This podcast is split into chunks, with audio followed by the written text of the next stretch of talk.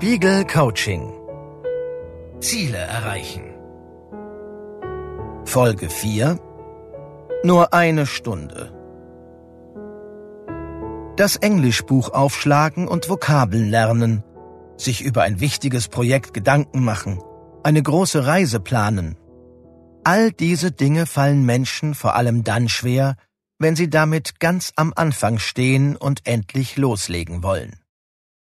Viele sehen einen riesigen Berg an Arbeit vor sich, dessen Bewältigung sehr, sehr viel Zeit kostet.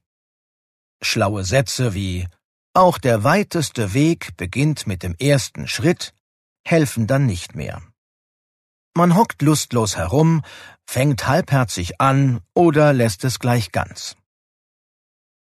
Dabei liegt der Grund für das Verzagen auf der Hand. Je mehr Zeit man für eine Sache einplant bzw. glaubt einplanen zu müssen, desto mehr quält man sich. Um das zu durchbrechen, können Sie eine etwas paradox klingende Faustregel nutzen. Viele Aufgaben benötigen genau so viel Zeit, wie man für sie eingeplant hat. Genau das besagt nämlich das Parkinson'sche Gesetz aus dem Jahr 1955.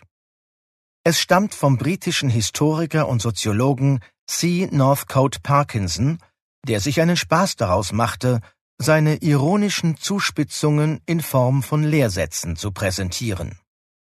Das Parkinson'sche Gesetz bezog sich auf die Neigung von Bürokratien, sich immer weiter aufzublähen und lautete Arbeit dehnt sich genau in dem Maß aus, wie Zeit für ihre Erledigung zur Verfügung steht. Sein Gesetz erklärte Parkinson anhand eines Beispiels. Wenn eine alte Dame eine Postkarte schreiben will, ist sie damit einen halben Tag beschäftigt. Sie geht in ein Geschäft, um eine Karte auszuwählen, sie durchsucht ihr Adressbuch nach der aktuellen Anschrift, schreibt die Zeilen und macht sich auf den Weg zum Briefkasten. Vorher überlegt sie noch, ob sie besser einen Schirm mitnimmt. Ein vielbeschäftigter Geschäftsmann investiert in die Postkarte nur fünf Minuten, weil er mehr Zeit gar nicht hat. Die Arbeit ist also elastisch in der Zeit, die nötig ist, um sie zu erledigen.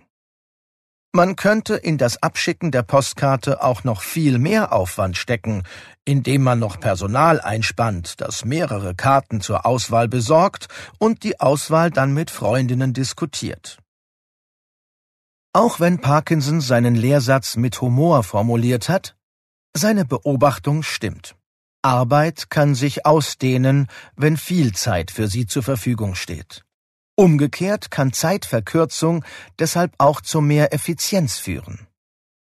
In einer Studie mussten jeweils 13 Schülerinnen Vokabeln lernen. Die eine Gruppe konnte sich so viel Zeit nehmen, wie sie wollte. Die andere hatte ein Zeitlimit.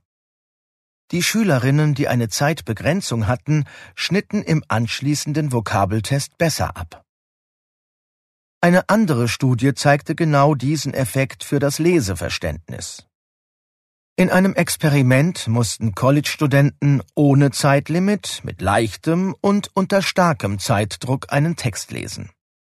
Hier erzielten jene die besten Ergebnisse, die unter leichtem Zeitdruck gestanden hatten. Wenn man also ein Ziel konkret auf den Weg bringen will, helfen Zeitlimits und Zeitknappheit. Deshalb lernen Sie jetzt die konkrete Technik, sich selbst unter leichten Zeitdruck zu setzen. Wenden Sie diese auf Ihr Ziel an. Oder probieren Sie diese Technik für kleine, unangenehme Aufgaben im Alltag aus, die Sie sonst aufschieben. Nur kurz. Wenden Sie in der nächsten Woche die Verknappungsregel für Ihr eigenes Ziel oder für eher unangenehme kleinere Aufgaben an setzen Sie knappe Zeiten an, von einer halben Stunde, Stunde oder, bei Aufgaben, für die Sie sich sonst den ganzen Tag genommen hätten, drei Stunden. Hören Sie nach der festgelegten Zeit dann auch tatsächlich auf, an der Sache zu arbeiten. Probieren Sie die Technik in dieser Woche, wenn es geht, zwei bis dreimal aus. Auch diese Zeitverknappungsübung trainiert die Willenskraft. Es lohnt, sie in den unterschiedlichsten Situationen im Alltag zu üben. Denn ein starker Wille hilft auch, Fehlschläge besser wegzustecken. Wie das geht, zeigt die nächste Folge des Coachings. Spiegel Coaching Ziele erreichen